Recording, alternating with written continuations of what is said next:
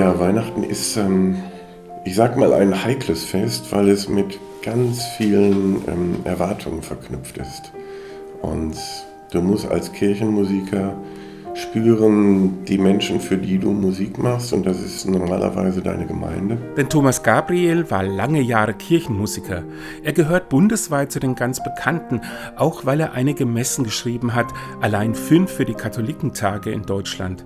Zuletzt war er Regionalkantor für die Dekanate Offenbach, Rottgau und Seligenstadt.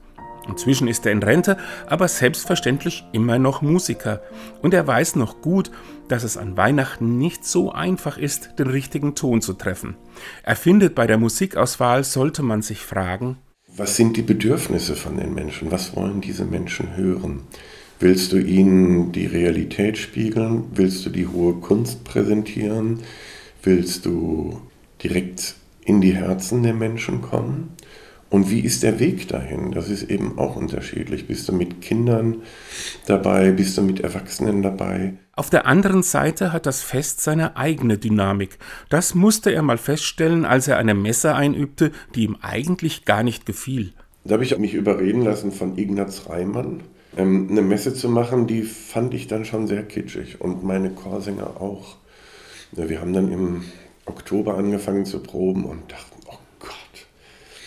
was für Musik. Und dann war Weihnachten und dann hat die Musik gepasst. Ganz erstaunlich, ne? wenn du unterm Christbaum stehst, sieht die Welt anders aus. Und dann ist diese Pastoralmesse von Herrn Reimann, dann ist die, diese Musik plötzlich im richtigen Setting. Natürlich hat er auch viel erlebt rund um das Weihnachtsfest. So definiert er als Kirchenmusiker das sogenannte Weihnachtswunder ein wenig anders. Das Wunder der Weihnacht ist für mich eigentlich oft gewesen das Krippenspiel, weil es war ein Wunder, dass es dann geklappt hat. Weil die Proben sahen nicht so aus, als ob es klappen könnte. Und dann, oh Wunder, an Heiligabend ging es dann und alle wussten genau, welchen Text sie hatten und wo sie zu stehen hatten. Manchmal braucht es auch die Irritation. Gabriel hat kein Problem damit, auch Klassiker wie Stille Nacht mal anders zu präsentieren, da wo es passt.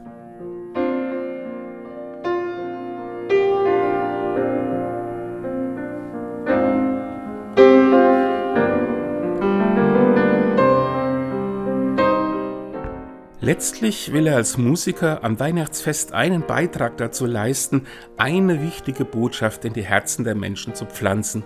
Ich stehe auf dem Standpunkt, dass man an Weihnachten die Hoffnung nicht aufgeben darf und dass man sich nicht die Augen verkleistert mit dieser Idylle, aber als Mensch brauchst du das.